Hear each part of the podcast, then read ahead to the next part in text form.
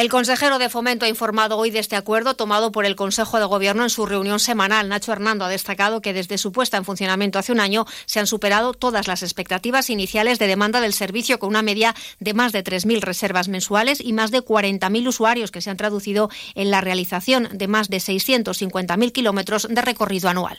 Pues que hemos multiplicado por 20 la demanda real del transporte público en la comarca en Campo de Montiel. Y esto, unido a que hemos reforzado los servicios regulares, que son los que hacen de hub para luego conectar con eh, el Hospital de, Valdepeñas y la capital provincial, como es Ciudad Real, supone el que estamos haciendo un planteamiento bueno, pues muy, muy serio, a la vez que pionero, muy digital, a la vez que humano y muy arriesgado en su momento, a la vez que exitoso